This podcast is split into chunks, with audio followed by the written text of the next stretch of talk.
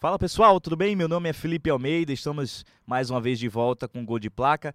Dessa vez, esse programa de hoje vai ser um, uma coisa diferente, né? A gente vai começar aqui uma série de entrevistas com jornalistas, é, principalmente no mundo esportivo, né? E falar um pouco mais da vida dele, das carreiras e, e tudo que. todos os desafios né, que eles passaram pela vida até chegar onde estão, né? E o meu primeiro convidado de hoje é um, é um cara que eu já conheço já há um tempinho. Ele, ele foi aluno da minha mãe, inclusive. E hoje ele é um dos jornalistas mais importantes na CBN. Também trabalha na TV Clube. Ele é radialista, jornalista. Carlos Miguel. Galera do Gol de Placa, Felipe, muito obrigado pelo convite. Me sinto honrado em bater um papo com os amigos, principalmente nessa plataforma, o podcast que está tão na moda, né? Está tão em ascensão.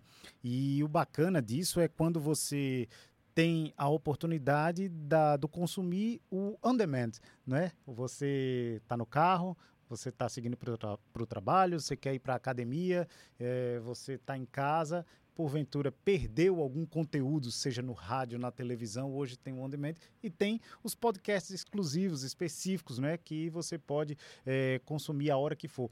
Eu creio que essa plataforma está é, tá cada vez mais crescente, os veículos de comunicação estão a, consumindo mais isso e disponibilizando mais isso.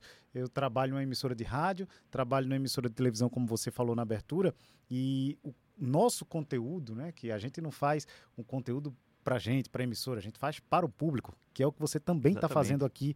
É, tem aí à disposição uma gama de informações é, para consumir a hora que for. Ou seja, 24 horas por dia você tem informação aí para jogado, é, lançado nas redes sociais, na, na internet, na rede mundial de computadores, e aí fica uma coisa bem bacana para quando o consumidor, o leitor, o ouvinte, é, o, o, o telespectador de todas as plataformas poder consumir. Acho muito interessante e é uma coisa que está crescendo muito aqui no país. Está chegando e chegando de vez. Muito obrigado pelo convite, Felipe. Ah, muito obrigado pela sua presença, cara.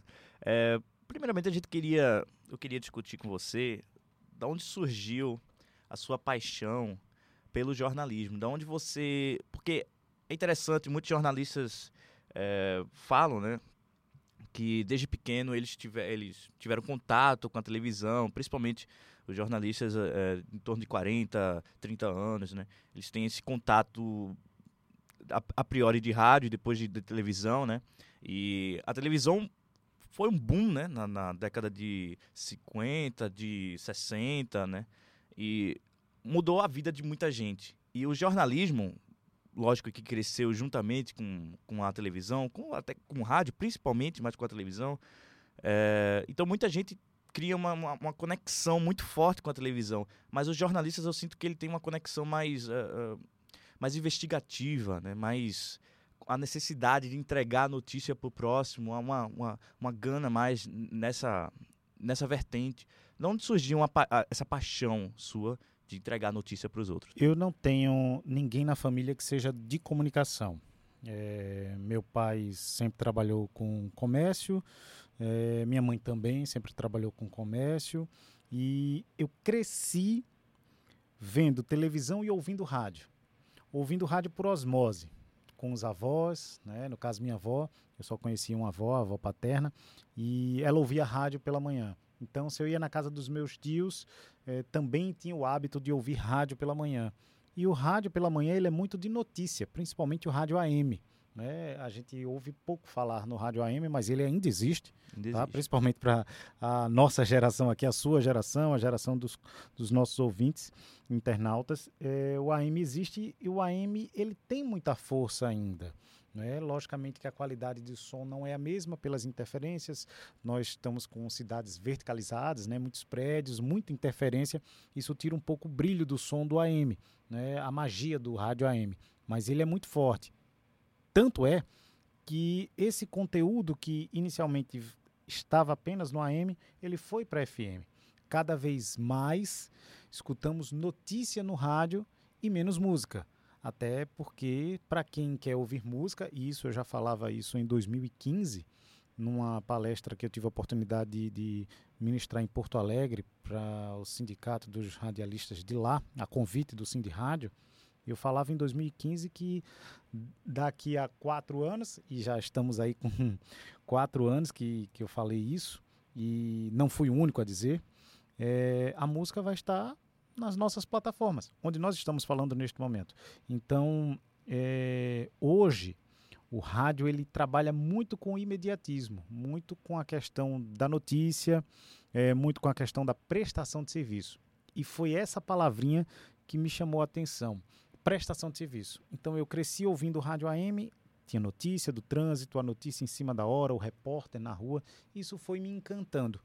Quando eu comecei em rádio, eu era entregador de lanche, que por ironia do destino ou não, é, a minha mãe ela tinha um trailer de lanche próximo à Rádio Clube de Pernambuco. Eita. E aí eu era entregador de lanche, só que eu ia entregar um lanche na, no prédio da rádio e fico, passava horas para voltar, porque eu ficava acompanhando as pessoas, os profissionais de rádio e também da televisão é, trabalhando lá.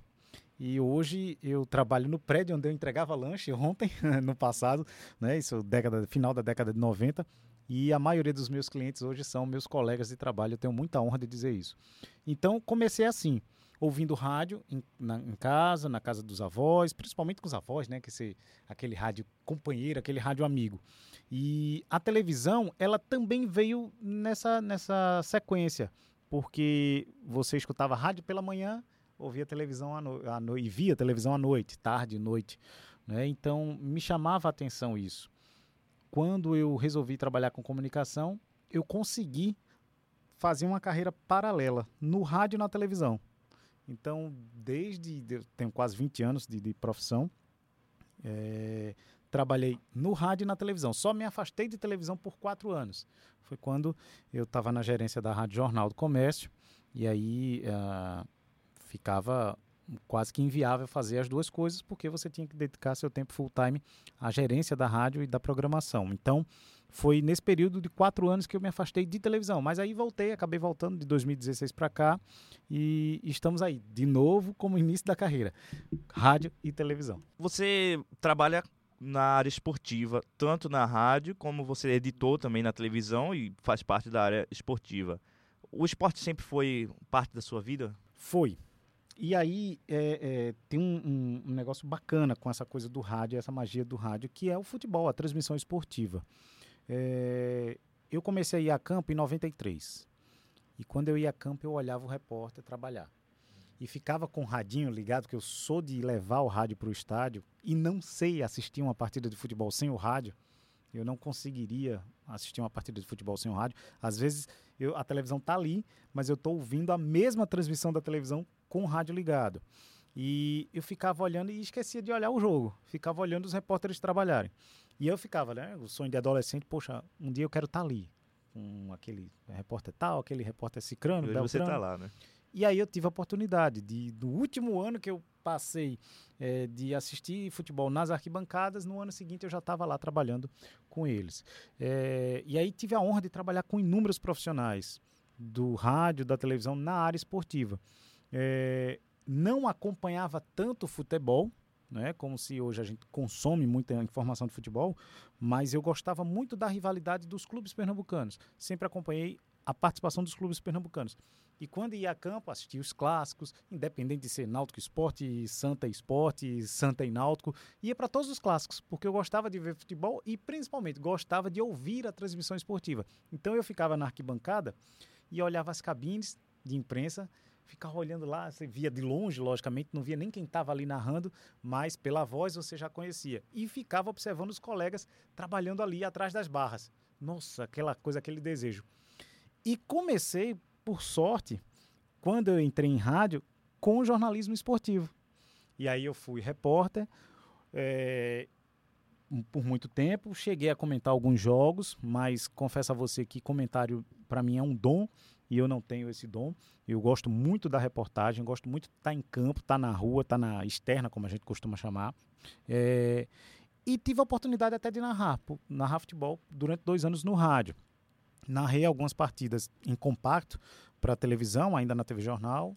Uma transmissão de Copa Pernambuco, ainda pela TV Nova, e aí foi experiência bacana, porque a narração é completamente diferente do rádio, que é muito mais veloz é, do que na televisão, onde você não pode brigar com a imagem, né? e você fica é, praticamente descrevendo e tentando levar emoção daquilo que o torcedor já está vendo em casa. Né, para onde a bola está, com quem a bola está, mas a, a magia realmente, o que me fascina é a transmissão do rádio, porque você atinge quem está dentro do estádio principalmente quem está fora e não tem acesso ao jogo pela televisão. Então é aquela coisa de o narrador dar aquela emoção, dar aquele pique na hora do ataque. Às vezes a bola passa até um pouco longe da trave, mas aí o, o narrador se empolga tanto que para quem tá, não está acompanhando pela TV e está só ouvindo, fica, nossa, quase passou perto. Então isso me fascinava. E aí eu tive a chance de fazer tudo na, na, numa transmissão esportiva, de reportagem, comentários, narração. E chegou o um momento também que é, é, eu queria apresentar a jornada. Abrir uma jornada esportiva, apresentar um debate e passar a bola para o narrador.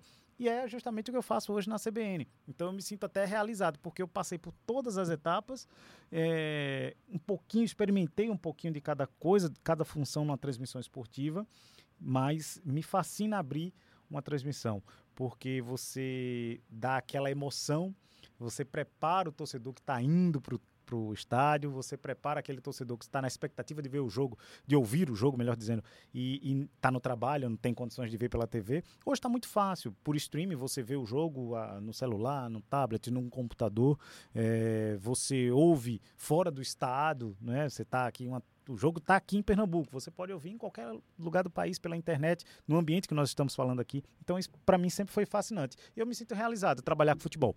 Mas, profissionalmente falando, eu me sentiria. É, é, me sinto mais completo como profissional estudioso da, do, do nosso ramo, da nossa atividade, também atuando em outras áreas, como jornalismo, e aí um jornalismo geral, é, política, economia, cultura, lazer. Qual parte, além do esportivo, você se interessava mais para o jornalismo? Eu gosto muito da política. Gosto de ler sobre política, de acompanhar a política. Infelizmente, não está tão satisfatório assim, mas é, gosto muito de política. Gosto de eleição. A cobertura de eleição, para mim, ela é uma cobertura fascinante, principalmente para o rádio porque você tem hoje em dia uh, os aplicativos que faz a contagem do voto praticamente na mesma hora que o TSE divulga os números. Mas antigamente não tinha isso. Então, antigamente o rádio divulgava primeiro e ficava aquela disputa a cada boletim que saía atualizado com os números e os percentuais. Aí você fi ficava acompanhando ali quem iria entrar numa cadeira de deputado federal, estadual, quem poderia ser o prefeito ou não, o governador do estado. Muita gente é, ficava aquela disputa parecia que era um jogo de futebol, né? Muita gente ficava no raidinho escutando e, ali, querendo saber. E coincidentemente, Felipe e, e amigo internauta, o, o, profissional que faz a cobertura de eleição normalmente veio do futebol. Exatamente. É, então, assim, aqui nós temos coberturas homéricas com Adeval Barros, que é comentarista esportivo, hoje apresentador na TV Tribuna, é, o próprio Haroldo Costa, que é narrador da Rádio Jornal. É, eu trabalhei ao lado de Haroldo Costa em apuração durante 10 eleições seguidas. Né? Então, no tempo que eu tive de casa lá, foram 16 anos no Sistema Jornal do Comércio, eu trabalhei com Haroldo fazendo eleição. Marcel Júnior, comentarista esportivo, também trabalhou com eleição. E, e, então, na maioria das vezes, essas coberturas são feitas por pessoas do futebol, que estão lá porque tem a questão do improviso, tem a questão é, de gostar também de trabalhar na cobertura. E, e, e não se espante, é, quando, tem, quando temos coberturas especiais para o rádio, ela é fascinante para qualquer área. Então, o profissional que é do jornalismo, que é do futebol, que é de, de, programação, de entretenimento, ele gosta de trabalhar nessas coberturas, nessas grandes coberturas do rádio. É, qual foi a primeira eleição que você cobriu e qual foi a eleição que você mais foi mais desafiadora para você? A primeira foi em 2002, logo quando eu me formei. Eu já estava antes de me formar em rádio, né? Primeira, minha primeira formação foi em radialismo, depois jornalismo. É, eu trabalhei em 2002 e aí é, vieram algumas eleições interessantes. É, a de João Paulo, eu alcancei ainda, o João da Costa, a, isso na Prefeitura do Recife, que eu me refiro. Mas a eleição é, de Eduardo Campos também. E todas elas, assim, são fascinantes, porque quando você tá ali naquela linha de frente, naquela preocupação de levar a notícia, de levar primeiro os números, né? Dar o, conseguir dar na frente os números, é, você, logicamente, esquece essa coisa partidária, o candidato A ou B, você está concentrado ali.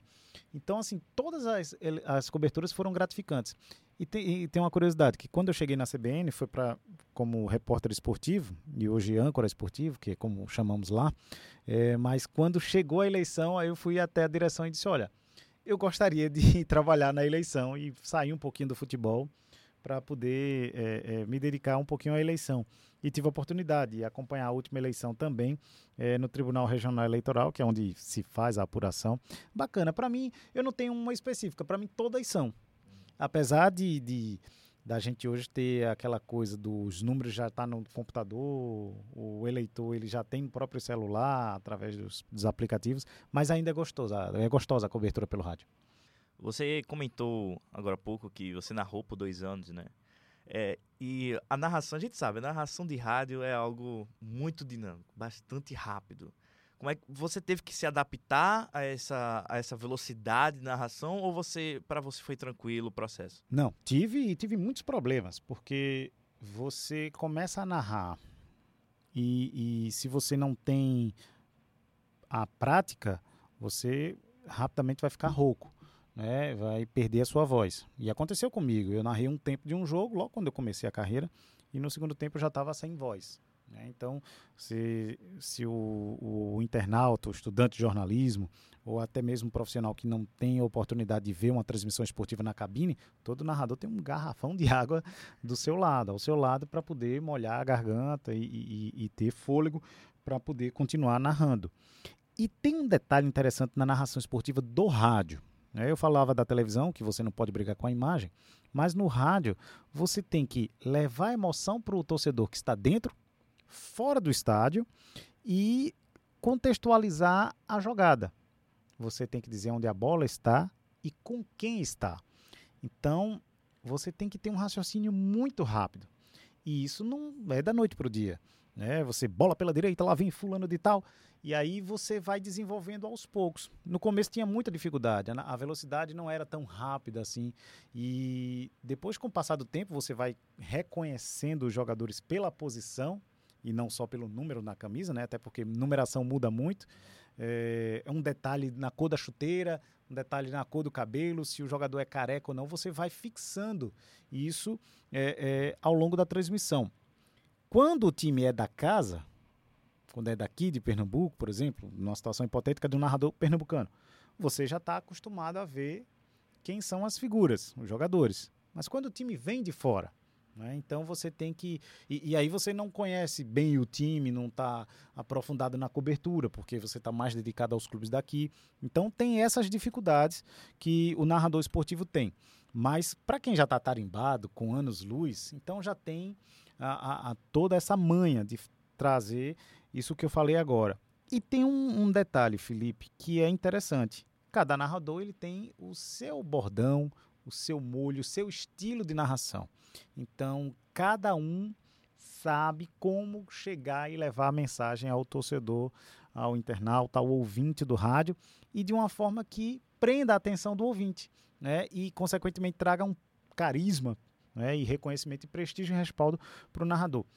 Ali quanta coisa eu listei agora para você levar ali em poucos minutos de uma narração. Né? Então é um desafio muito grande. Para televisão, sim, também. É, o narrador não pode brigar com a imagem. Ele não pode descrever um lance que o telespectador está vendo. O internauta também está vendo pelo streaming. Mas é, o narrador da televisão também tem um desafio enorme, que é levar emoção para aquilo que o cara já está vendo em casa. Né? Então você tem que ter um jeito de narrar diferente, aí você usa o recurso do replay, acompanhe comigo no replay, tem muitos narradores que também usam isso. Hoje a gente vê muito é, é, bordões, né, que ficaram famosos. É, o próprio Galvão Bueno, olha o que ele fez, olha o que ele fez, olha o gol, olha o gol. Luiz Roberto, é, de uns anos para cá, adotou sabe de quem? E não se espantem. Todos esses narradores de televisão, a grande parte já passou pelo rádio e também traz um bordão ou outro de narradores que estão no rádio. Isso é legal pessoal da rádio, ele, eles te treinaram na primeira vez que você foi narrar ou meio que vai lá, Carlos? Foi no supetão. No meu caso, foi de supetão. eu falei para você agora há pouco que gostava de abrir a jornada esportiva, que é preparar o ouvinte para aquele jogo, criar aquela expectativa. E eu sempre tive um, um, pouco de velocidade na locução. Daqui a pouco a bola vai rolar, então você dá aquele gás, aquela emoção na sua locução. E abrir a jornada esportiva, normalmente a gente abre uma hora antes do jogo começar. Quando é, aconteceu comigo, foi em 2001, minha primeira partida que eu narrei, ainda pela Rádio Guarani, que é uma rádio lá em Camaragibe, é, eu abri a jornada e chamava o locutor. E nesse dia ele me testou. Eu abri a jornada, fiz uma hora de pré-jogo, que a gente chama, e quando foi na hora de se aproximar, de passar o microfone para o narrador, ele ligou e disse: Ó, oh, narra aí que eu não vou não. Aí eu disse: Meu Deus do céu, eu não estou preparado para narrar. E aí foi. Mas aí eu passei dois anos ainda. Lógico, a primeira narração foi uma tragédia. é, eu sinto saudade. Às vezes eu sinto vontade de narrar futebol.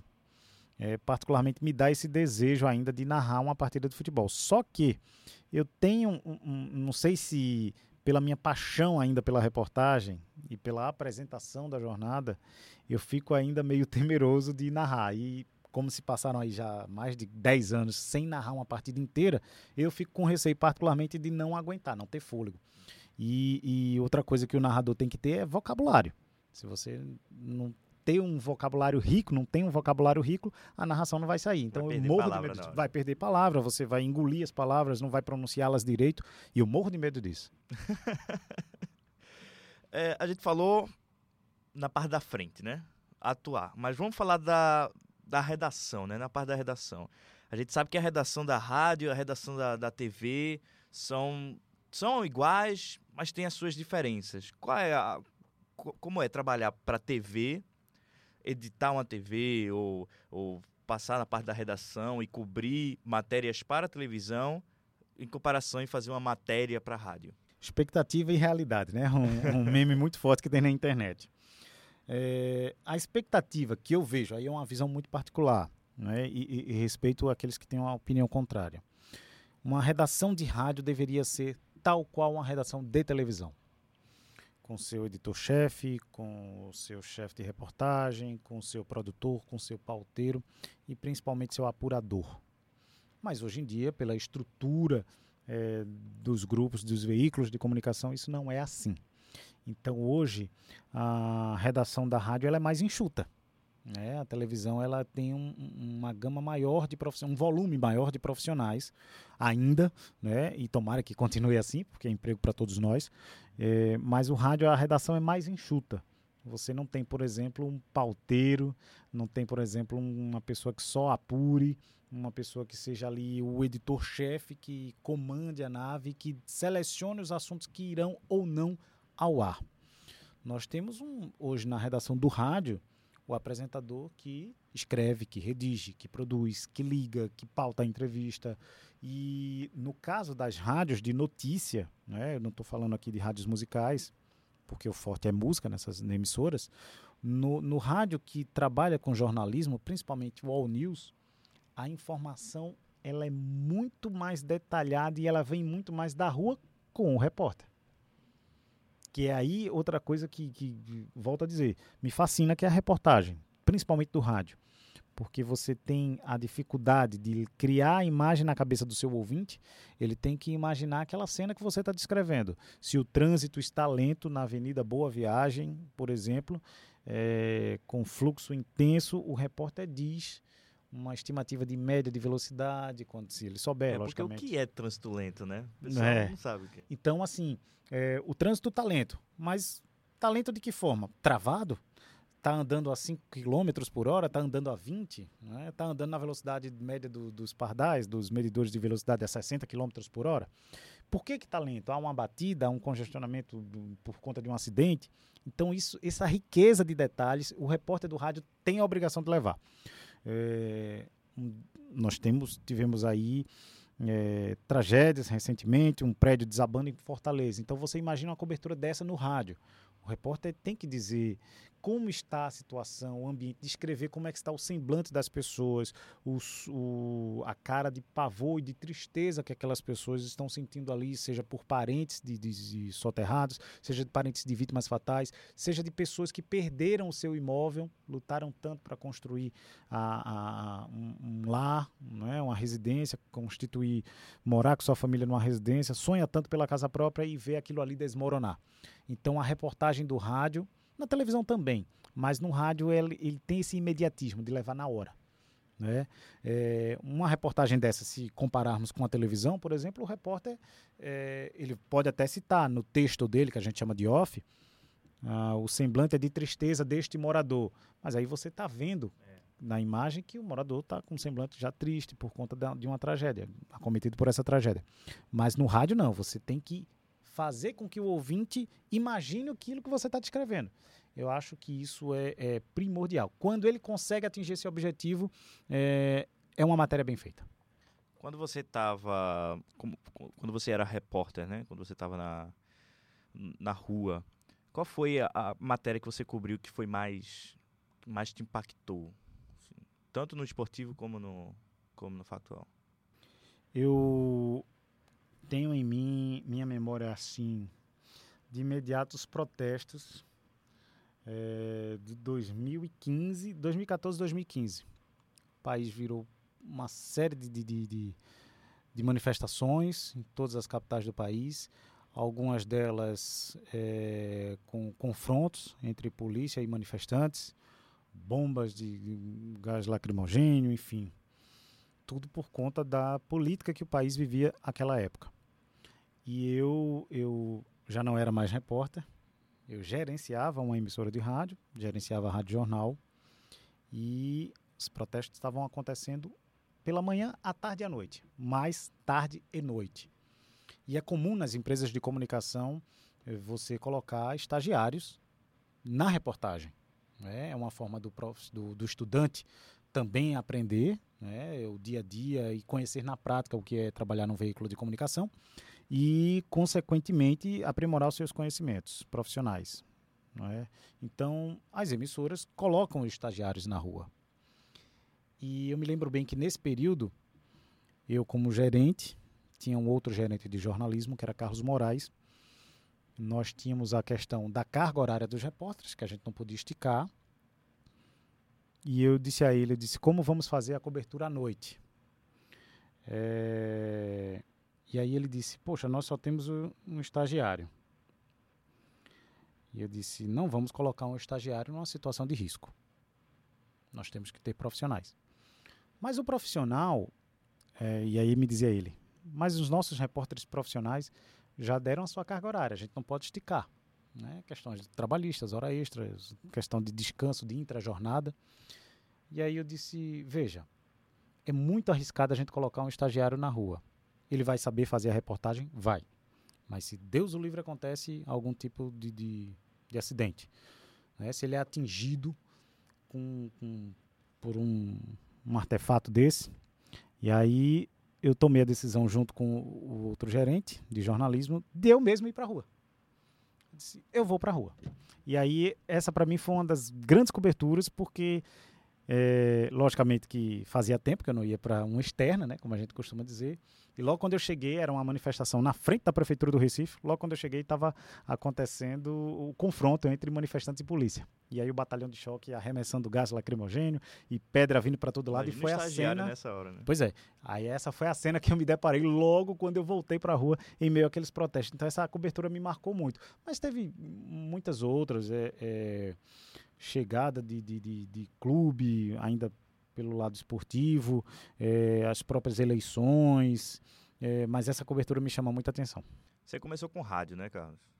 Comecei. Então, como é que foi você sair do ambiente de rádio e entrar na televisão? Como é que foi essa essa transição para você em num mundo diferente, né, que é o mundo televisivo? Eu comecei no rádio, fazia reportagem, apresentava alguns programas e aí tive a oportunidade de começar na televisão, na TV universitária. Era um programa de entretenimento, as matérias eram mais culturais, eram é, com os artistas, era uma coisa mais light. Mas depois na TV Jornal eu tive a oportunidade de fazer a reportagem geral. E aí você sai com a pauta e não sabe o que é que vai acontecer. Então eu trabalhei com polícia, trabalhei com comunidade, trabalhei com política. E, e é uma coisa muito diferente, porque o texto ele é diferente do rádio. Né? É, o repórter do rádio ele tem o seu jeito de levar tudo aquilo que eu já falei aqui, a mensagem, de escrever uma cena. E no texto da televisão é diferente, porque você tem a imagem. Então você tem que casar a imagem com o seu texto. Fazer com que o telespectador fique preso ao seu texto e volta e meia você chame a atenção para uma determinada imagem. Ainda tem o fator de você aparecer, né, né, Carlos? Porque no rádio a gente tem a questão do. A gente pode ler o texto, a gente pode né, fazer a, a nossa o nosso jeito, né? Colocar aqui e ali. Mas na TV, normalmente já é um texto padrão, né? E a gente tem que decorar aquilo e transmitir na câmera. É, eu, eu, você deve estar se referindo à passagem, né? Sim, que é quando o repórter aparece. Hoje em dia, eu acho que o repórter ele atinge o objetivo maior quando ele se desprende do papel. Quando ele passa a mensagem com credibilidade e olhando na lente da câmera, que são os olhos dos telespectadores, e que ele consegue passar a verdade. Que o telespectador se sinta seguro e confie na informação que o repórter está trazendo ali, seja no stand-up, que é quando o repórter faz a longa reportagem e aparece o tempo todo, seja apenas na passagem, que é um trecho onde o repórter aparece. Né? A gente costuma muito ver na televisão. É... Então, isso cada vez mais está crescendo, os profissionais estão entendendo que a informação, a credibilidade, ela está também na forma que você passa. E se você passa segurança para o seu telespectador, eu acho que a matéria ela é bem feita. Esse é o objetivo, né? Passar informação e com credibilidade. Então, para aqueles que estão iniciando, para aqueles que estão chegando agora no mercado de televisão, é, decorar a informação ela é importante, né? mas você precisa ter domínio dela. Você precisa entender do que você está falando. Porque a partir do momento que você tem o domínio do assunto, você passa com mais segurança para o telespectador. Então, Carlos, um recado que você tem aí para uh, o pessoal que está saindo agora da faculdade e entrando no mercado de trabalho, né? ou começando a estagiar. Qual é o recado que você tem para confortar essas pessoas né, que estão entrando nesse, nesse mundo aí? Eu sempre costumo dizer, Felipe, é, nas rodas de conversa com os alunos de, das universidades, das instituições, é o seguinte: você quer trabalhar em rádio, você tem que ouvir rádio. E todo tipo de rádio. Falei muito aqui do rádio All News, do rádio de jornalismo. Mas tem as rádios musicais que também têm seu conteúdo. Né? Tem rádio de música, mas que fala de música o locutor, o repórter dessa rádio, o produtor, ele precisa estar informado também sobre aquele tipo de música que ele está executando no rádio. Então, se você quer trabalhar em rádio, vá ouvir rádio e vá ouvir sem preconceito. Todas as emissoras de rádio. E eu falei todas mesmo. Para você conhecer um pouquinho de cada uma, para você saber a história de cada uma, para você conhecer o segmento da programação de cada uma. Se é rádio evangélica, se é rádio comunitária, se é uma rádio musical, se é uma rádio all news, se é uma rádio de esportes. É, o cara que quer trabalhar nessa área, ele tem que conhecer. E aí eu abro um parênteses. Sem preconceito, porque as rádios evangélicas hoje têm um radiojornalismo, um departamento de jornalismo, tal qual as rádios comerciais.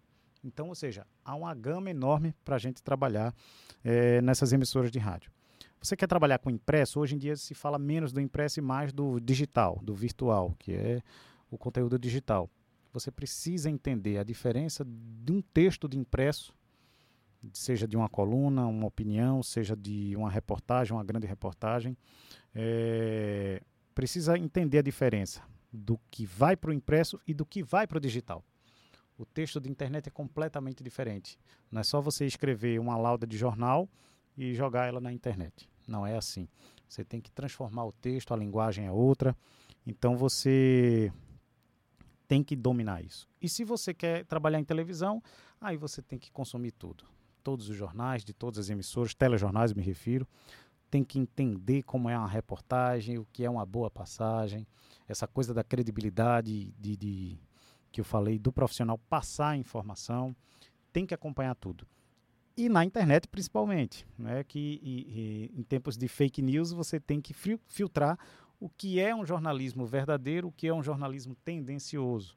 Porque a, muita gente diz assim, ah, a internet não tem dono, está aí jogada para todo mundo. Não, não é assim. Já existe é, é, uma espécie de, de trabalho de filtro mesmo do que é ou não fake news. Então, o estudante que está entrando nisso, tem a questão dos blogs também, né, que também é uma área que, que é um caminho que está sendo seguido na internet.